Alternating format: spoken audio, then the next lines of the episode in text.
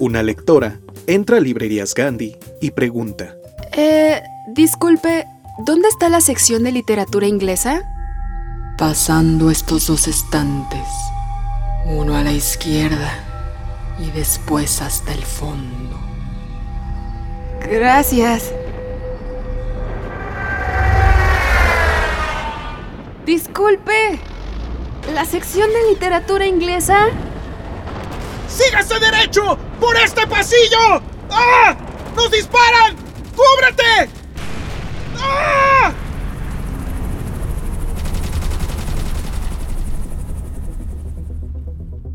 Disculpe, ¿literatura inglesa? Humanoide. Su sección se encuentra pasando las obras de Julio Verne. Eh, gracias. Disculpe, señor, ¿usted me puede atender? Llamadme Ismael, pero no me interrumpa. Estoy cazando a Moby Dick. Uf, al fin llegué. En este podcast te traemos muchos mundos literarios. Encuentra el tuyo. Esto es Desde el Librero, el podcast de Librerías Gandhi. Sigue leyendo, sigue escuchando.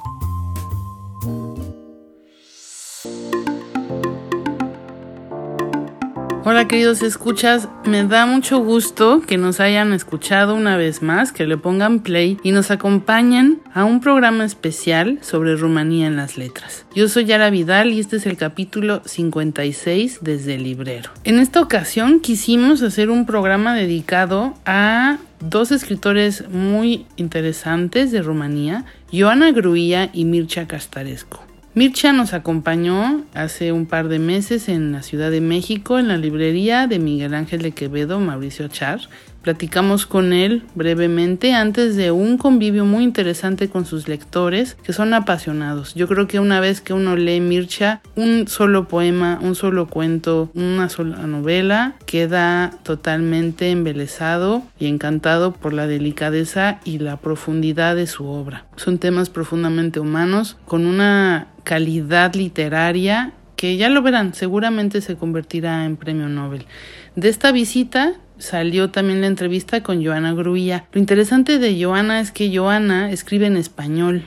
Ya verán nuestra plática con ella y por eso salió este, este interés porque ustedes se adentren un poquito más en, con estos autores y de remate tenemos una conversación con Claudia Ulloa y bueno, ella no es de Rumanía pero escribió sobre su visita al país y en nuestra sección esto me pasó escribiendo nos relata un poquito de la novela que escribió Yo maté un perro en Rumanía. En Escucha para leer, Gilberto Díaz nos trae una adaptación de Todo lo que tengo lo llevo conmigo, de la escritora nacida en Rumanía, la premio Nobel Gerta Müller. Además, en Culturales presentamos un par de eventos que no te vas a querer perder, nuestras recomendaciones literarias con Karina Vallejo e Irma Gallo y nuestras recomendaciones por la mano, por la voz de Rodrigo Morlesín en el mundo de la literatura infantil y juvenil. Ya el último repasón del mes del amor les va a contar un, un punto importante sobre regalar libros. Espero que les agrade. Comenzamos. Y ahora, la entrevista con Ioana Gruía y Mircea Castarescu.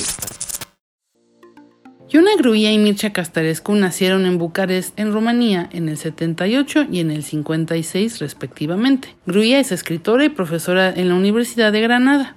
Entre su obra encontramos las novelas El expediente Albertina y los poemarios Carrusel, que ganó el premio de poesía Emilio Arcos, y El sol en la fruta, el cual lo escribió en el 2011. Para el 2022 publicó Las mujeres de Hopper. Mircea Castarescu es poeta, narrador, ensayista, crítico literario y ganador del premio Phil de la literatura en lenguas romances del 2022. De sus novelas destaca la trilogía Segador, integrada por el ala izquierda, el cuerpo y el ala derecha. También sobresale Nostalgia, un volumen de relatos que lo consagró. Y Claudio Joa Donoso no nació en Rumanía, sino en Perú y actualmente vive en Noruega y en el 2022 escribió Yo maté un perro en Rumanía.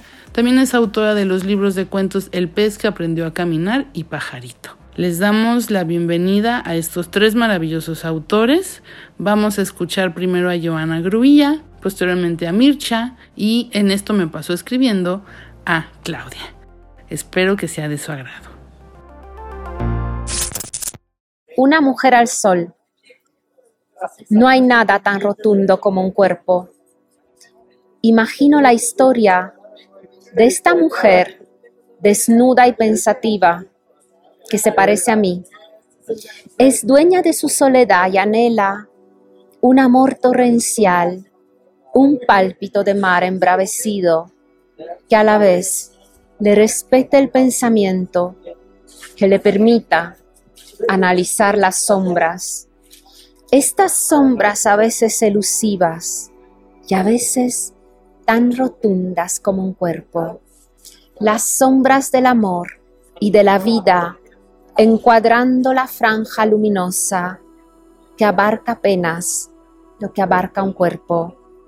Cuerpo desnudo al sol, lugar de luz, rodeado por las sombras. A mí Hopper me habita de un modo absoluto. Yo he escrito muchos poemas sobre Hopper. Acá de hecho hay toda una sección, una primera sección del libro que se llama Las mujeres de Hopper que está compuesta por poemas acerca de Hopper, acerca de cuadros de Hopper, poemas que parten de cuadros de Hopper, y también tengo un libro de cuento que se llama La mujer de Hopper, que parte también del cuadro de Hopper. Yo desde que conocí la pintura de Hopper, que hace más de 20 años, me sentí muy identificada con las mujeres de sus pinturas. Me parece un pintor muy narrativo, bueno, esto se ha dicho mucho, pero también muy poético. Es un imaginario afectivo que a mí me fascina. Como te decía, yo me siento de verdad habitada por las mujeres de Hopper y tenía clara esta primera parte, ¿no? Las mujeres de Hopper, porque además em, Hopper pintaba siempre a la misma mujer, a su mujer, pero parece que se trata de personajes distintos. Y, a mí me, me, me, interesaban mucho porque uno de los temas sobre los que yo reflexiono poéticamente en La luz que enciende el cuerpo es la relación entre el amor y la inteligencia.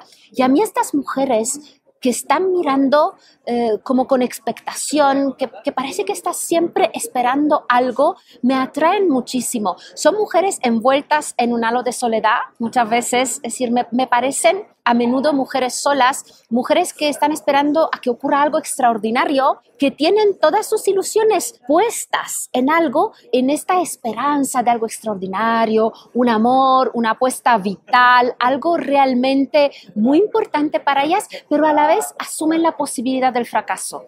Son mujeres que saben que podemos fracasar.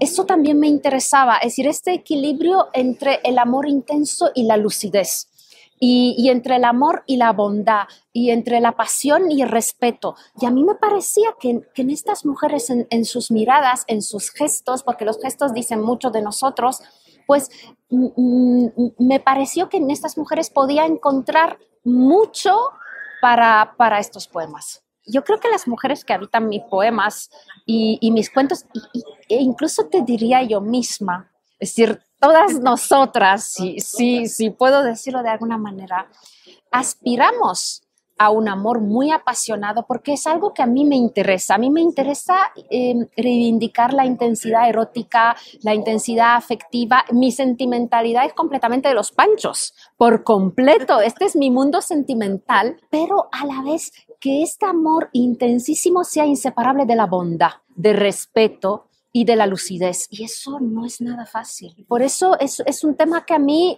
me habita e incluso te diría que me obsesiona. ¿Cómo podemos lograr ese equilibrio, no? Vivir una pasión muy intensa y a la vez muy respetuosa, muy respetuosa con nosotras, muy respetuosas con nuestro deseo, con nuestros planes vitales, con, con nuestros proyectos, con nuestro tiempo. Es, es, complejo, porque de alguna manera hemos sido educada a entregarnos absolutamente sin contar con la lucidez, porque de alguna manera hemos sido educada para, para entregarnos sin esperar a cambio lo que realmente queremos esperar. Y ahí se produce algo muy complejo, porque soñamos con pasiones muy intensas y las merecemos. Yo creo que merecemos pasiones muy intensas. El problema es cuando estas pasiones entran en terrenos em, que nos dejen de lado, que nos incluso que nos menosprecien o incluso que sean violentos, porque allí, allí hay, unos mecanismos eh, patriarcales eh, eh, bien complejos y, y, agresivos con las mujeres. Pero a la vez, pero a la vez, yo quería, si me permites, no renunciar jamás a la intensidad, rescatar, es decir, la intensidad hay que reivindicarla, pero hay que reivindicar una intensidad respetuosa, mm, no, no algo violento, no algo que nos deje de lado, no, no algo que nos entregue, que nos exija renuncia, porque ese es el problema de la educación sentimental eh, que hemos heredado mucho las mujeres, la idea de la renuncia, y de la entrega. Y la entrega está muy bien, la entrega a la pasión está muy bien, pero la renuncia a los productos vitales no está nada bien, nada bien. Y entonces creo que debemos exigir el, respeto, debemos exigir un amor respetuoso, bondadoso e intenso. Ahí lo dejo porque es muy complejo. Y la poesía es el lenguaje de lo complejo, de la ambivalencia, de, de estas zonas del alma que se van construyendo en el poema y que no siempre son fáciles de iluminar, del alma y del cuerpo, porque también me interesaba reivindicar la unión entre pensamiento y emoción, mucho. El lugar del corazón como algo físico, sentimental, em, erótico, todo junto, ¿no? me interesaba mucho.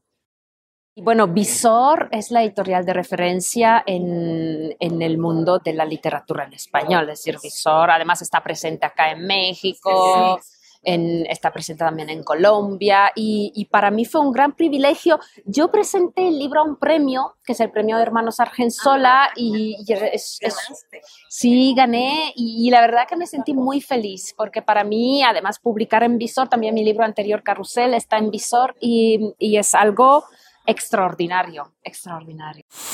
A continuación, Mircha Castarescu y su traductora Marian Ochoa. quería comenzar la charla con lo primero que me cautivó de la obra, que fue la similitud entre el realismo mágico que la conforma y la que se vive y la que se respira en Buenos Aires. Scrisul meu are multe rădăcini, între care unele europene, altele nord-americane, altele sud-americane, dar într-adevăr are o puternică rădăcină în realismul magic. Mi, mi poesía tiene muchas raíces, tiene raíces europeas, tiene raíces eh, norteamericanas, tiene raíces sudamericanas y, por supuesto, entre ellas eh, las, la influencia del, del realismo mágico eh, juega un rol especial. Am citit din adolescență mari scriitori sudamericane anilor 60 și 70. A lo largo de los años 60 y 70 leí muchísimos autores eh, latinoamericanos. Și a fost o mare experiență pentru mine pentru că am învățat că literatura nu are límite. Fue una gran experiencia para mí porque aprendí de ellos que la literatura no tiene límites. Am scăpat de clișee și de prejudecăți citindu-i pe Borges, pe de los prejuicios y de las ideas preconcebidas leyendo, leyéndolos a ellos, leyendo a Borges. Pe Borges, pe Sabato, pe Bioy Casares, pe uh, Eh, Cortázar, ca să încep cu argentinienii. Para empezar con los argentinos. Și apoi cu ceilalți mari scriitori din tot continentul. Luego, por supuesto, todos los demás grandes escritores del continente. Marquez Llosa, Vargas Llosa, uh, terminând cu uh, mexicanii. Y para acabar con los mexicanos. Care au fost un mare șoc cultural pentru mine, pentru că am uh, întâlnit uh, doi giganți que fueron los mexicanos, supieron un gran impacto en mí porque di, me encontré con dos gigantes. Mai întâi uh, Juan Rulfo. En primer lugar, Juan Rulfo. Care este un fel de foarte ciudat Kafka mexican. Es una especie de peculiar Kafka mexicano. Și apoi uh, pe uh, Carlos Fuentes. Y luego a Carlos Fuentes. Uh, ale, căror, uh, ale cărui romane uh, mi-au uh, reconfigurat imaginarul. Eh, cuyas novelas reconfiguraron mi imaginario. Ehm, de fapt, nu e propriu spus eh, lumi paralele. De hecho, no, es, no son propiamente mundos paralelos, ci aspecte diferite ale aceleiași lumi. sino aspectos diferentes del mismo mundo.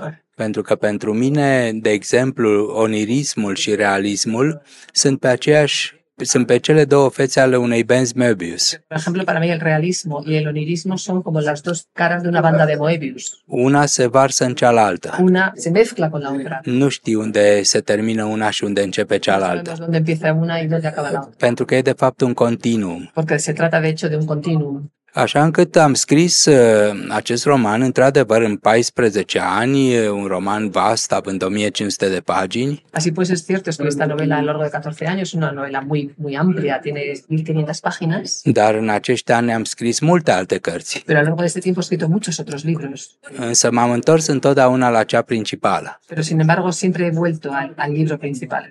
Da, și astăzi consider că trilogia mea este The Plane Carrier al uh, flotei mele. Eso. Entonces pienso todavía hoy en día que mi, mi, mi trilogía es el, gran, el, el barco principal de, de toda mi carrera. Eh, describe en el discurso de la FIL, en sus entrevistas, la poesía como un arma para combatir un poco la realidad consumista y oscura. Uh, Da, firește, poezia este um, um, o armă pasivă, ca să zic așa, un scut și nu o sabie. Da, efectivamente, la, la poesía es una especie de arma pasiva, es un escudo y no un, un, sable, una espada. Este pentru că, de fapt, este o, o formă artistică neagresivă, Porque de hecho es una forma artística no agresiva, non-violentă, no violenta, dar ex, extrem de, de importantă pentru prezervarea umanității. pero extremadamente eh, importante para preservar a la humanidad. Este un scut al Es un umanității. escudo de la humanidad. Este un scut al sănătății noastre mentale. Es un, un escudo para nuestra salud mental. Și eu cred că poezia are legătură cu supraviețuirea speciei noastre. Yo creo que la poesía tiene relación con la supervivencia de nuestra especie. Ne creează și ne împiedică să ne autodistrugem. Nos crea e impide que nos autodestruyamos. Escuchemos lo que Mirsha nos comenta sobre su poesía.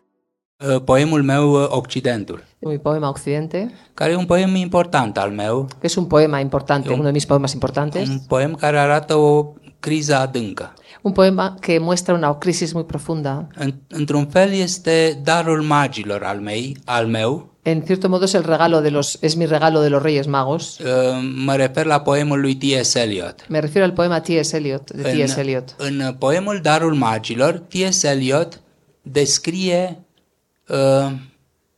deznădejdea celor trei magi care ajung în Betleem și văd nașterea copilului Isus En el poema de T.S. Eliot, el regalo de los, tres, de los Reyes Magos, describe la llegada de los Reyes Magos al portal de Belén y la decepción de los tres magos al ver el, el portal.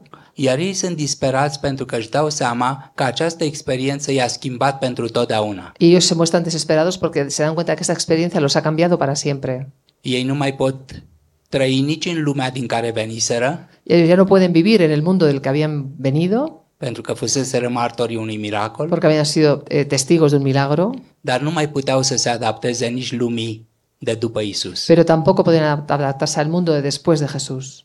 Rămâneau suspendați între două lumi. Estaban suspendidos entre dos mundos. Exact acest lucru l-am simțit eu când am putut călători prima dată în străinătate. Y eso es exactamente lo mismo que experimenté yo cuando viajé por primera vez a Estados Unidos. Adică după uh, Revoluția Română, Es decir, después de la Revolución Rumana, care a răsturnat dictatura. que mm, acabó con la dictadura. În timpul dictaturii, cetățenii obișnuiți nu primeau pașapoarte Durante la dictadura, la- los, ciudad- los ciudadanos normales y corrientes no, no conseguían un pasaporte. și eu până la 33 de ani n-am călătorit nici, Y yo, nicăieri. hasta los 33 años no viajé a ningún sitio. Și nici nu credeam că voi călători vreodată. Y no pensaba que pudiera viajar en algún momento.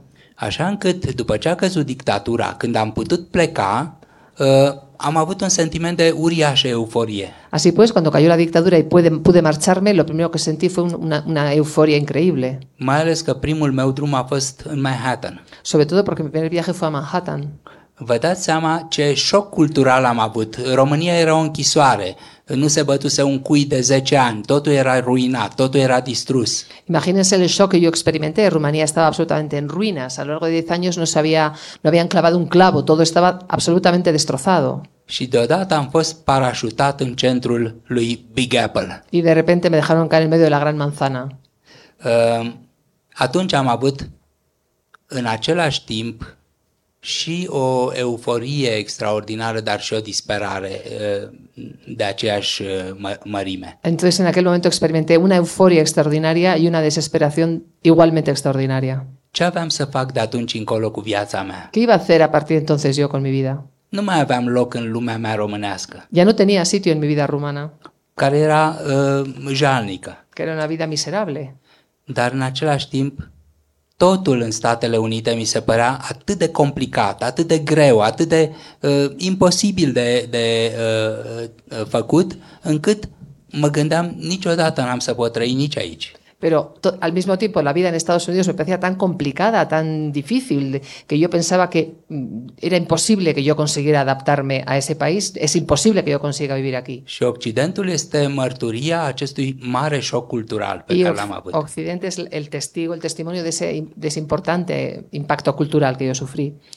Iar trecerea mea de la poezie la proză este altă poveste. Y mi paso de la poesía a la prosa es otra historia. N-a mai fost dramatică de data aceasta. No fue nada dramático, A fost foarte calmă, foarte blândă, fue muy suave, muy, muy, sí, muy suave, pentru că după ce publicasem 8 volume masive de versuri, porque tras publicar ocho volúmenes de, de poemas, mi s-a părut absolut normal să încetez să scriu, me pareció algo absolutamente normal dejar de escribir, pentru că mi s-a părut că am scris destul, poate chiar prea mult. porque me pareció que había escrito bastante, incluso demasiado.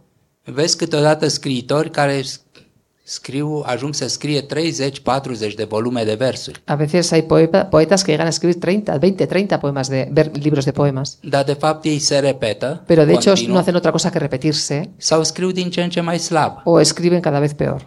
Pentru, pentru că eu cred că poezia e o artă a tinereții. Porque yo pienso que la poesía es el arte de la juventud. Ca și conservele, poeții au un termen de garanție. Al igual que las conservas, los poetas tienen fecha de caducidad. Dacă le deschizi după acest termen, nu mai e bun ce e înăuntru. Si abres, lo abres después de esa fecha, ya no es bueno lo que tienen dentro. Și eu cred că, statistic, ă, acest termen de garanție e cam de șapte ani. Y yo creo que estadísticamente ese- esa fecha de caducidad dura unos siete años. Cam de pe la 22-24 de ani, Desde los 22 o 24 años, când un poet ă, începe ă, aventura sa literară, cuando un poeta empieza su aventura literaria, și până la 29-30 de ani, hasta los 29-30 años, când el ar trebui să se retragă. cuando debería ya retirarse. Nu există atlet, nu există atlet de 30-35 de ani care să mai alerge 100 de metri. No hay un, un- un atleta de más de 30, de 30 años que corra los 100 metros. Sau rar vezi fotbaliști de peste 35 de ani. O es raro encontrar futbolistas de más de 35 años. Iar creierul este o parte din corpul omenesc. Y el, el cerebro es parte del cuerpo humano. Ca și mușchii umani, ca și oasele, creierul se perimează pe, Al igual que los músculos, que los huesos, el, el cerebro se deteriora se perimează pe parcursul vieții. a lo largo de la vida. Uh, Eu aș sfătui toți oamenii tineri să nu piardă timpul. Y yo aconsejaría a los jóvenes que no pierdan el tiempo. Să bată fierul cât e cald, cum spunem noi. Se bata, que, Se bat- bată fierul que- que bata el hierro mientras está caliente, como se dice en rumano. Să, încearcă, să- încerce să dea cât pot ei de mult în acești primi șapte ani ai Que carierei. intenten dar todo lo posible en esos primeros siete años de carrera. Pentru că după aceea nimeni nu o să le dea înapoi acești ani. Porque nadie les devolverá esos años después. Sigur că există și excepții. Por supuesto, hay excepciones. Sigur că există poeți care scriu foarte bine și până la 80 de ani, Hay, por supuesto, poetas que escriben muy bien hasta los 80 años. dar ei confirmă regula. Pero esos son los que confirman la regla. Las y los escritores pasan por muchas tribulaciones para lograr escribir y que su libro llegue hasta tus manos. Aquí nos comparten el detrás de sus obras. Te presentamos Esto me pasó escribiendo. Una vez la escritora peruana Claudia Ulloa Donoso viajó a tierras romanas para adoptar un perrito y llevarlo con ella a su hogar, en Noruega. Sin embargo, las autoridades nórdicas no permitieron que el perro ingresara al país, que si por las enfermedades o porque podía convertirse en plaga, puros pretextos. Este pasaje de su vida detonó la escritura de Yo maté a un perro en Rumanía. Sobre este y otros detalles nos habla en Esto me pasó escribiendo. Yo hice un viaje muy corto a Rumanía hace algunos años y tuve muchas impresiones, pero sobre todo la, la impresión de ver tantos perros callejeros eh, me hizo pensar en muchas cosas. Para ese entonces también fueron una serie de cosas que, que hicieron por lo menos que empezara o quisiera escribir esta, esta historia que al principio yo no sabía si iba a ser un cuento. Siempre pensé que iba a ser un cuento largo, por lo menos, ¿no? Em, lo otro fue que por entonces aquí en Noruega eh, muchos noruegos iban a Rumanía precisamente a rescatar perritos. Y claro, es una cosa muy noble, pero se daban también con la dura realidad que cuando volvían con los perritos a Noruega no, no los dejaban entrar a los perros porque, claro, eran portadores de plagas o por más que estuvieran vacunados, las normas en ese momento, no sé cómo será ahora, eh, la única salida era o que regresaran o, sacrificarlos. Entonces, esa noticia a mí me impactó mucho también. También hubo mucho debate sobre esto, ¿no? Como gente defendiendo y gente diciendo, pero ¿cómo se les ocurre? Y siempre alguien diciendo, ¿y por qué no piensan en los niños? ¿no? Eran muchas, muchas impresiones, muchas ideas que, que tuve por, en ese entonces y siempre tuve la intención de, de contar por lo menos mis impresiones sobre ese viaje, aunque no sabía bien en qué iba a terminar, ¿no? Si iba a ser una novela o quizás, bueno, nunca fue intención de escribir una novela, siempre pensé que iba a ser un cuento largo. O quizás podría llegar a una novela corta, pero no fue algo que preocupara al, iniciar a escribir. Solamente tenía la, las ganas de escribir sobre esto hubo un momento que llegué a pensar, ay, esta chica está quejándose, está llorando todo el día, está diciendo, ay, pero qué triste, qué, qué miserable todo, ¿no? Y me daban ganas de dejar de escribir y de hecho dejaba de escribir y dije, no, este es un llanto, ¿no? Este es una, un muro de los lamentos, no sé cómo llamarlo. Y, y perdía mucho esa, esas ganas, ¿no? De, de seguir con el texto, ¿no?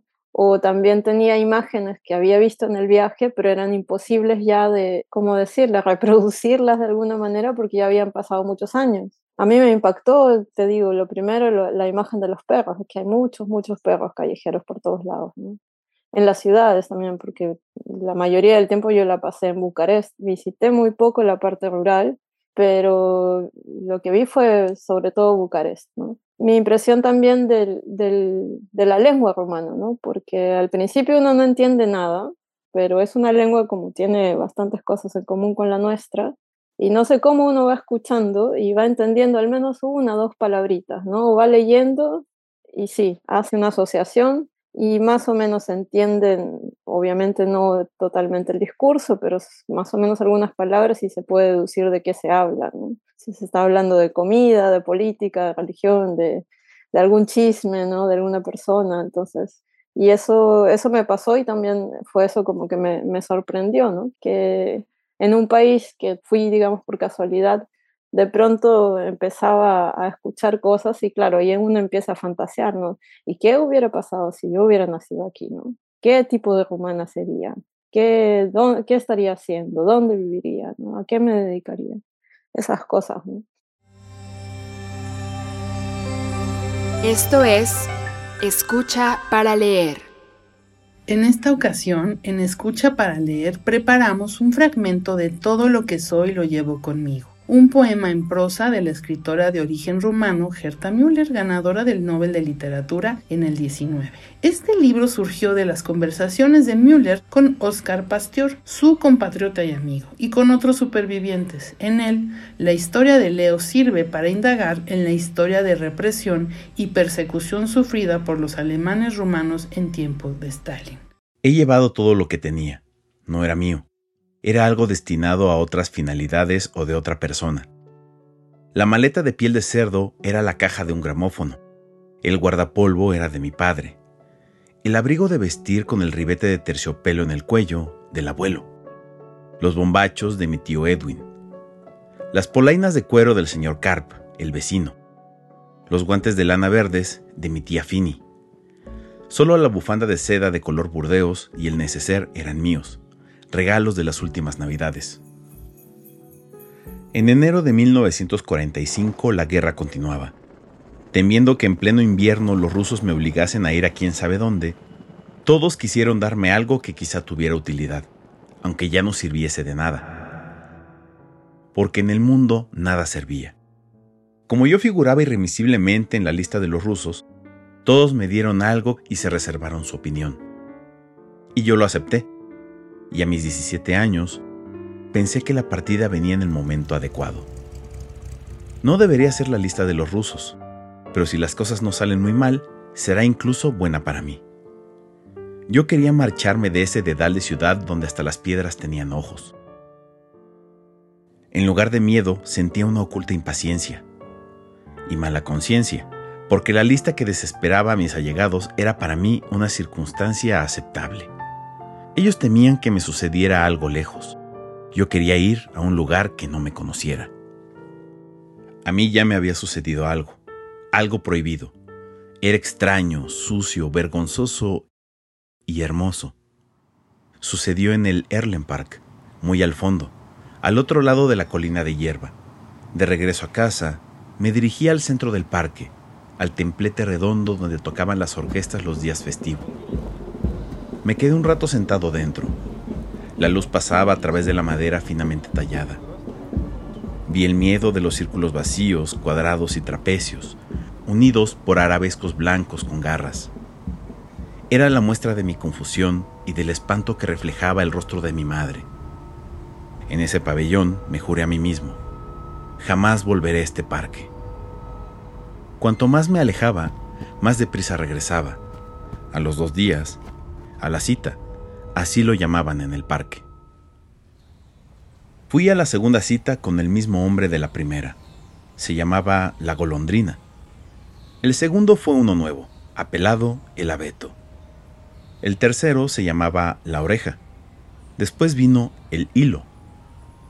Luego la oropéndola y la gorra. Más tarde, la liebre, el gato, la gaviota. Después, la perla.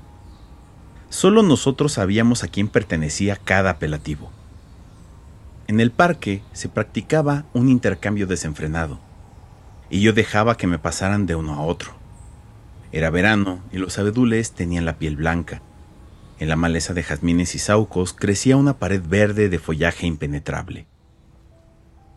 El amor tiene sus estaciones. El otoño ponía fin al parque, los árboles se quedaban desnudos. Las citas se trasladaban, junto con nosotros, a los baños Neptuno. Junto a la puerta de hierro colgaba su emblema ovalado con el cisne. Cada semana me encontraba con uno que me doblaba la edad. Era rumano, estaba casado. No diré cómo se llamaba, ni tampoco cómo me llamaba yo. Acudíamos a diferentes horas la cajera en la vidriera emplomada de su cubículo, el brillante suelo de piedra, la redonda columna central, los azulejos de la pared decorados con nenúfares, las escaleras de madera tallada, no podía concebir la idea de que habíamos quedado. Íbamos a la piscina a nadar con los demás. Solo nos encontrábamos en el sauna. Por aquel entonces, poco antes del campo de trabajo y también después de mi regreso hasta 1968, cuando abandoné el país, me habrían condenado a pena de cárcel por cada cita. Cinco años como mínimo si me hubieran pillado. A algunos los pillaron. Los llevaban directamente del parque o del baño público a la cárcel tras unos interrogatorios brutales. Y de allí al campo de castigo emplazado junto al canal. Del canal no se volvía. Hoy lo sé. Quien a pesar de todo regresaba lo hacía convertido en un cadáver ambulante envejecido y aniquilado, perdido ya para el amor en el mundo. Y mientras estuve en el campo de trabajo, si me hubieran pillado, me habría costado la vida. Tras los cinco años en el campo de trabajo, vagabundeaba día tras día por las tumultuosas calles, ensayando mentalmente las mejores frases por si me detenían. Sorprendido en flagrante delito. Preparé mil excusas y coartadas contra este veredicto de culpabilidad. Llevo un equipaje de silencio. Me he rodeado de un silencio tan hondo y duradero que nunca acierto a abrirme con las palabras. Cuando hablo, solamente me cierro de otra manera. En el último verano de citas, para alargar el retorno a casa desde el Erlen Park, entré por casualidad en la iglesia de la Santísima Trinidad de Grosser Ring, esta casualidad desempeñó el papel del destino. Vi el tiempo venidero. Junto al altar lateral, sobre una columna, estaba el santo con una capa gris y una oveja sobre los hombros a modo de cuello de la capa. Esa oveja sobre los hombros es el silencio. Hay cosas de las que no se habla, pero sé de qué hablo cuando digo que el silencio en los hombros es distinto al silencio en la boca. Antes, durante y después de mi etapa en el campo de trabajo, a lo largo de 25 años, he vivido atemorizado por el Estado y la familia, por la doble desgracia que supone que el Estado me encierre por delincuente y la familia me excluya por ser una deshonra. En medio del tráfago de las calles, me miré en el espejo de los escaparates, en las ventanas de los tranvías y edificios, en fuentes y charcos, preguntándome incrédulo si no sería transparente. Mi padre era profesor de dibujo, y yo, con los baños Neptuno en la cabeza, daba un respingo como si me propinaran una patada cuando él utilizaba la palabra acuarela. Esa palabra sabía lo lejos que yo había ido ya. Mi madre decía en la mesa. No pinches la patata con el tenedor. Se deshace. Utiliza la cuchara. El tenedor se usa para la carne. Me latí en las sienes. ¿Por qué habla de carne cuando se trata de una patata y un tenedor? ¿De qué carne habla? Las citas me habían vuelto la carne del revés. Yo era mi propio ladrón. Las palabras se abatían de improviso y me atrapaban. Mi madre, y sobre todo mi padre, igual que todos los alemanes de esa pequeña ciudad, creían en la belleza de las trenzas rubias y los calcetines blancos hasta la rodilla, en el cuadrado negro del bigote de Hitler y en nosotros, los sajones de Siebenbringa, como raza aria. Mi secreto, considerado de manera puramente física, era la máxima atrocidad. Con un rumano, además, implicaba una profanación de la raza. Yo quería alejarme de la familia, aunque fuera para ir a un campo de trabajo. Solo me daba pena mi madre, que ignoraba lo poco que me conocía, que cuando me haya ido pensará más en mí que en ella.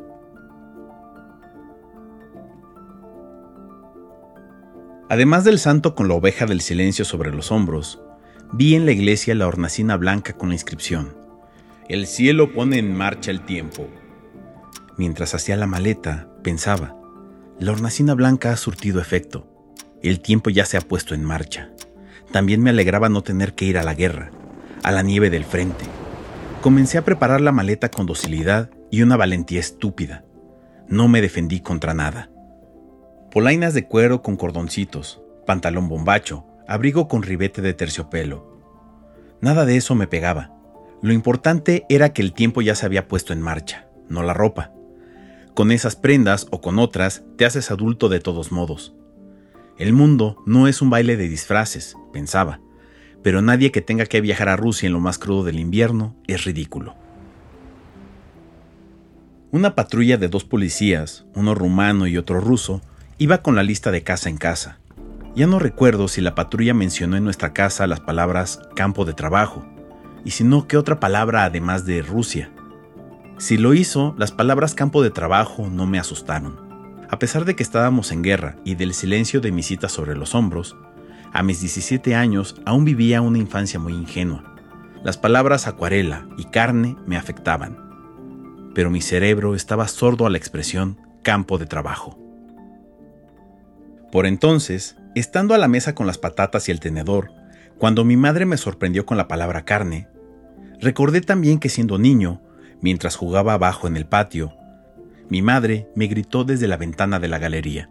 Como no subas inmediatamente a la mesa, como tenga que llamarte otra vez, puedes quedarte donde estás. Y como continué abajo un rato más, cuando subí, me dijo, Ahora puedes hacer la mochila y salir a correr el mundo y hacer lo que se te antoje. Al mismo tiempo, me arrastró a la habitación, cogió la pequeña mochila y embutió dentro mi gorra de lana y la chaqueta. ¿Pero a dónde voy a ir si soy tu hijo? le pregunté. Mucha gente piensa que hacer la maleta es cuestión de entrenamiento, que lo aprendes espontáneamente como cantar o rezar. Nosotros no teníamos entrenamiento y tampoco maleta. Cuando mi padre tuvo que marchar al frente con los soldados rumanos, no hubo nada que empaquetar. En cuanto soldado, te lo dan todo, forma parte del uniforme. Aparte de para marcharse y para protegerse del frío, no sabíamos para qué hacíamos el equipaje. No tienes lo adecuado, improvisas. Lo erróneo se convierte en necesario. Lo necesario es lo único adecuado solo porque se tiene. Mi madre trajo el gramófono del cuarto de estar y lo colocó sobre la mesa de la cocina. Con ayuda del destornillador, convertí la caja del gramófono en una maleta. Desmonté primero el dispositivo giratorio y el plato. Después tapé con un corcho el agujero donde encajaba el manubrio. El forro quedó dentro, terciopelo rojizo. Tampoco desmonté la placa triangular His Master Voice, con el perro delante de la bocina. En el fondo de la maleta coloqué cuatro libros. Fausto, encuadernado en tela, Zaratustra, El delgado Ben Haver y la antología poética de ocho siglos. Ni una sola novela, porque esas solo se leen una vez y basta.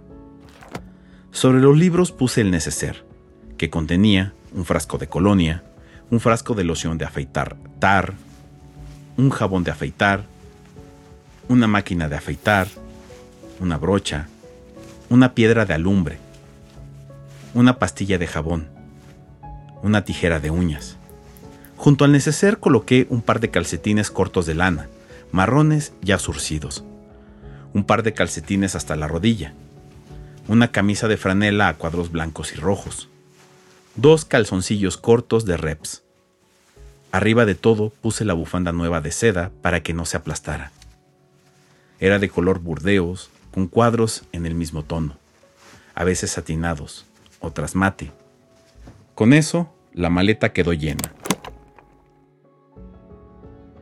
Después el atillo, una colcha del diván, de lana a cuadros azul claro y blancos, un envoltorio gigantesco pero que no abrigaba, y enrollado dentro un guardapolvo, chevió blanco y negro, ya muy usado, y un par de polainas de cuero, antiquísimas, de la Primera Guerra Mundial, de color amarillo melón con pequeñas correas.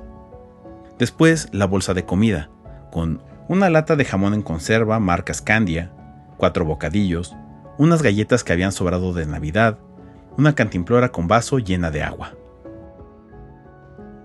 Después, mi abuela colocó cerca de la puerta la maleta del gramófono, el latillo y la bolsa con la comida. Los dos policías habían comunicado que vendrían a buscarme a medianoche. El equipaje estaba preparado junto a la puerta. Después me vestí, un calzoncillo largo, una camisa de franela, a cuadros beige y verdes, un pantalón bombacho, gris del tío Edwin, como ya he dicho, un chaleco de paño con mangas de punto, un par de calcetines cortos de lana y un par de bocanchen, fuertes botas de invierno. Tenía a la mano los calcetines verdes de la tía Fini encima de la mesa. Me até las botas y mientras lo hacía, caí en la cuenta de que años atrás, durante las vacaciones de verano en el Wench, mi madre se puso un traje de marinero confeccionado por ella misma. En la mitad del paseo por un prado se dejó caer entre la hierba alta y se hizo la muerta. Yo tenía entonces ocho años. ¡Qué susto! El cielo cayó sobre la hierba Cerré los ojos para no ver cómo se me tragaba. Mi madre se levantó de un salto, me sacudió y dijo, ¿Cuánto me quieres? Aún estoy viva. Ya me había atado las botas. Me senté a la mesa y esperé la medianoche. Y la medianoche llegó, pero la patrulla se retrasaba. Transcurrieron tres horas más. Eso era casi imposible de aguantar. Por fin llegaron.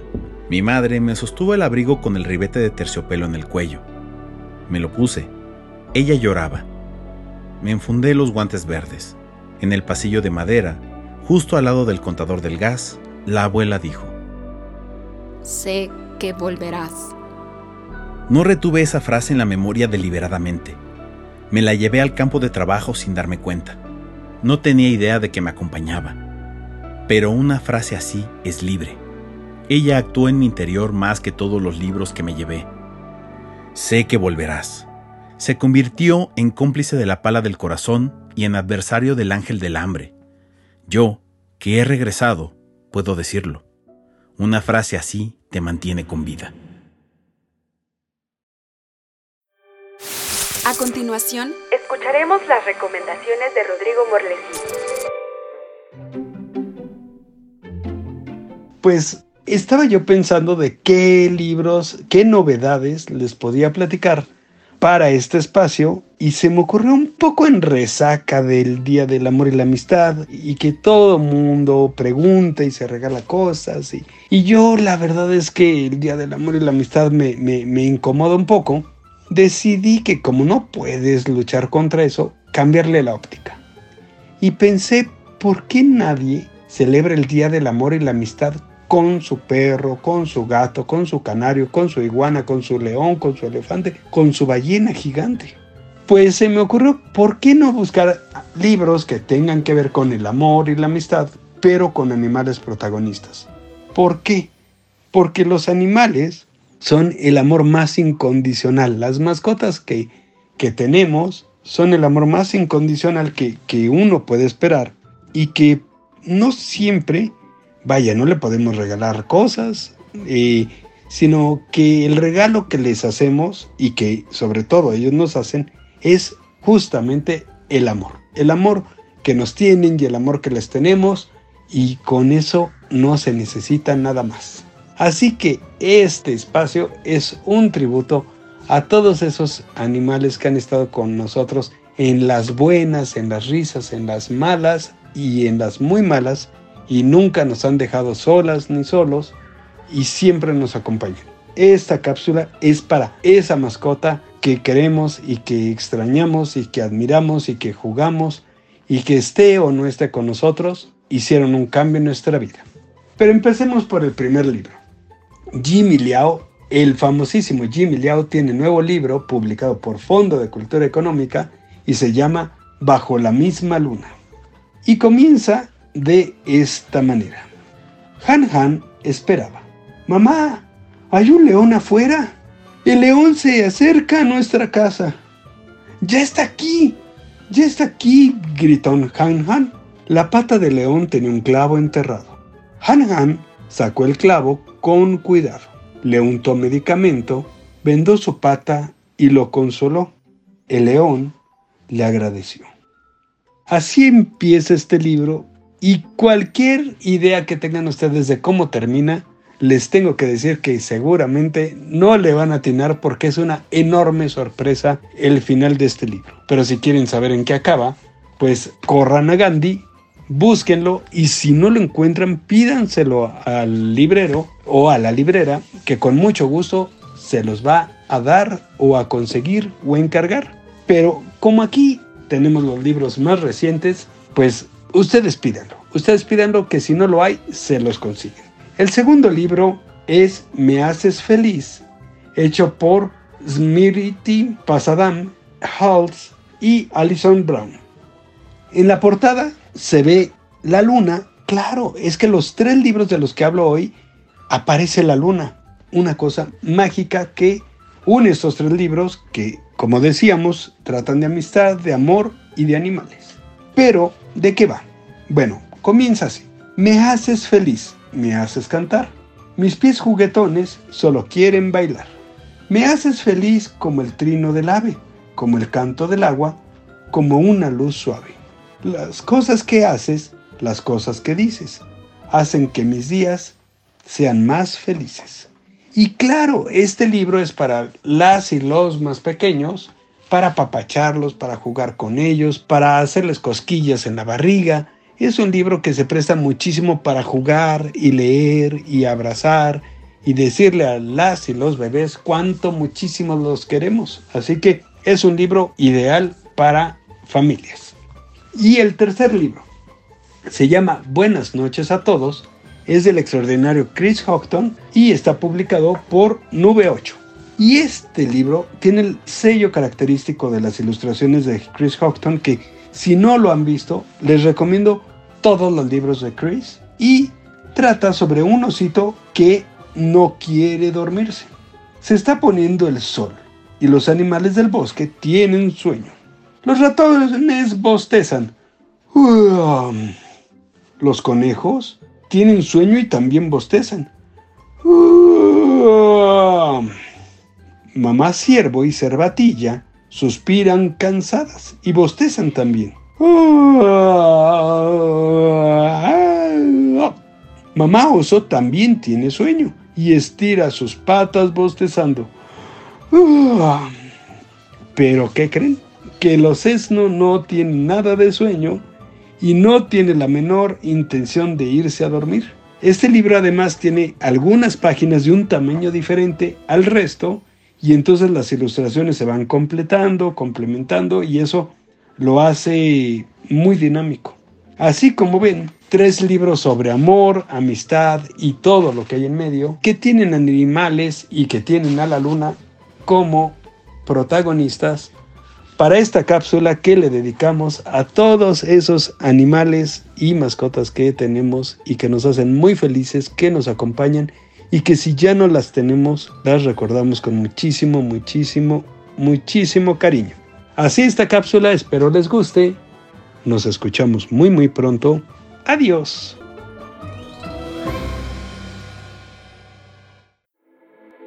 Las noticias más relevantes en el mundo cultural. El mundo cultural. Algunas novedades editoriales y entrevistas con personajes destacados de la cultura a nivel nacional e internacional. Desde el librero, presenta su sección informativa Cultura Lees.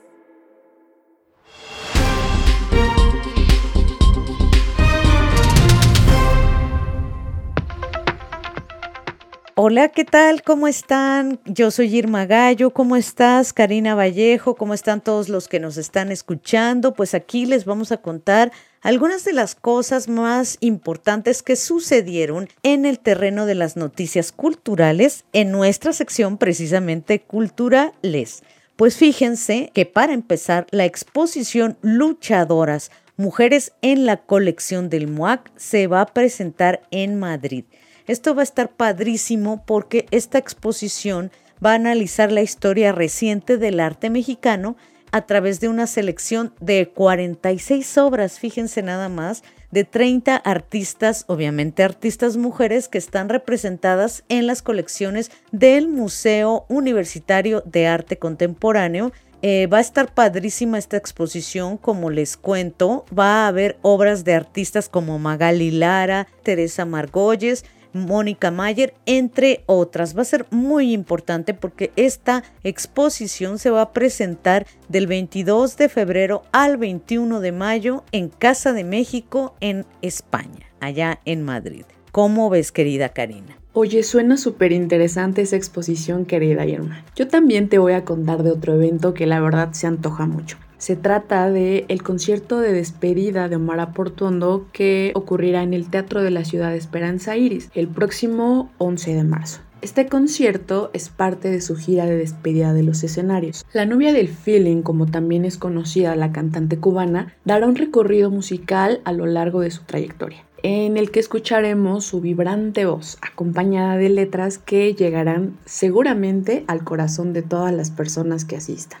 El concierto será a las 7 de la noche, como te comenté al inicio, en el Teatro de la Ciudad de Esperanza Iris, que se ubica en la calle de Donceles, justo en el centro histórico, muy cerquita del Metro Allende. Eh, ya pueden encontrar los boletos en la taquilla del teatro y en algunas plataformas. Estas son nuestras novedades editoriales que puedes encontrar en librerías Gandhi a nivel nacional y en gandhi.com.mx. Pues fíjate, Karina, que en nuestra sección de recomendaciones literarias, a mí me gustaría empezar por un libro que se llama La sutileza de la aceptación y está escrito por el psicoterapeuta especialista en relaciones personales humanas, que es el doctor Mark Ehrlich. Espero haberlo pronunciado bien. Eh, les voy a contar rapidísimo que este libro se trata precisamente de cómo aceptarnos. ¿Qué es la aceptación? Bueno, pues aquí el doctor nos dice que es la determinación de no juzgar y de no negar lo que está sucediendo. Esto pues parece muy fácil, pero no lo es. Tan es así que el doctor Eric ha dedicado este libro completo con 18 capítulos y un epílogo para hablar de este tema. ¿Qué te parece? Se escucha súper interesante el libro del doctor Mark Elrich, querida Irma. Fíjate que yo también te voy a hablar de una novedad. Se trata de Extrañas, la novela más reciente de Guillermo Arriaga. Extrañas recorre el fascinante despegue de la ciencia en el siglo XVIII y su pugna con posturas religiosas y aristocráticas. Y fíjate que también pasa algo muy interesante, pues en el corazón de esta novela habita una profunda reflexión sobre la condición humana, pero también nos asoma de manera empática al mundo de lo diferente y lo anómalo en un desfile de personajes entrañables y con vidas al límite. Me parece muy pertinente que haya este tipo de novelas en estos tiempos, no sé, tan de pronto radicales, ¿no? En los que nos cuesta trabajo justamente comprender la otra edad. ¿O tú qué piensas, querida Irma? Pues por supuesto que estoy totalmente de acuerdo contigo, Karina. Bueno, y hay otro libro, querida Karina, que a mí me gustaría mucho recomendar, que es Los secretos de la Biblioteca de la Quinta Avenida de Fiona Davis, publicado por Espasa México. Este es un sello de Planeta de Libros México. Y sucede en 1913. El personaje principal es Laura Lyons. Es esposa del superintendente de la Biblioteca Pública de Nueva York y vive ahí con sus dos hijos y su esposo. Imagínense qué paraíso vivir en esta biblioteca. Bueno, ella está feliz porque la admiten eh, en la Facultad de Periodismo de la Universidad de Columbia, con lo que se convierte en una de las primeras mujeres en ser aceptadas. Sin embargo, todo va a dar una vuelta de tuerca cuando los acusen a ella y a su marido del robo de unos ejemplares únicos de la biblioteca. Pues, ¿qué les parece? Se ve buena, ¿no? Me encantan las recomendaciones que tenemos esta semana, querida Irma. Ahora yo quiero contarte sobre El Gran Círculo, una novela de Maggie Shipstead publicada por ADN, que narra la historia de Marianne Graves, una mujer que se enamoró desde que era muy niña de la aviación.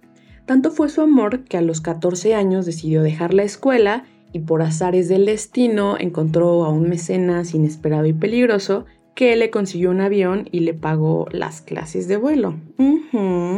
Pero fíjate que un siglo después, Hadley Baxter consigue el papel de Marianne Graves en una película que gira en torno a la desaparición de la aviadora en la Antártida.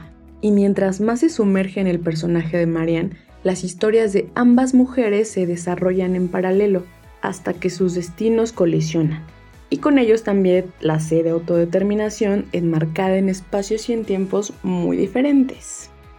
Y continuando con nuestras recomendaciones literarias, Cari, fíjate que tenemos Nostalgia de Mircea Cartarescu y qué mejor que ahora que dedicamos este episodio a las letras de Rumanía. Y mira, Nostalgia es un volumen de cuentos que tiene algunos relatos como El ruletista, El Mendébil, Los Gemelos, REM, etcétera, etcétera. A mí me parece un libro maravilloso. Creo que de estos relatos el que más me gusta es el REM o REM, que cuenta la historia de Nana, que es una mujer así mayorcita, de mediana edad, que se enamora de una estudiante de instituto en una Bucarest llena de pesadillas es como estas eh, Bucarest que escribe Mircea Cartarescu, que también describió en su famosísima trilogía Segador. ¿Qué te parece? No me podrás dejar mentir, querida Irma, pero la verdad es que esta semana nos sacamos un 10 con nuestras recomendaciones literarias.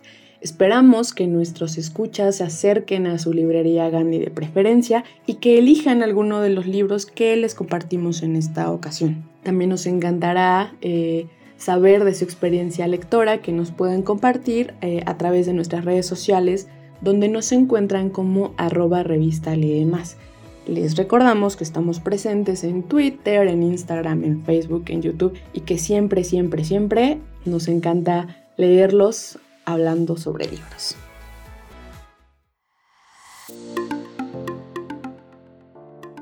Amigos, les agradecemos que nos hayan escuchado. Por favor, síganos en nuestras redes sociales, arroba revista donde todos los meses tienen a la revista de manera gratuita en digital, que esperamos valoren ese esfuerzo.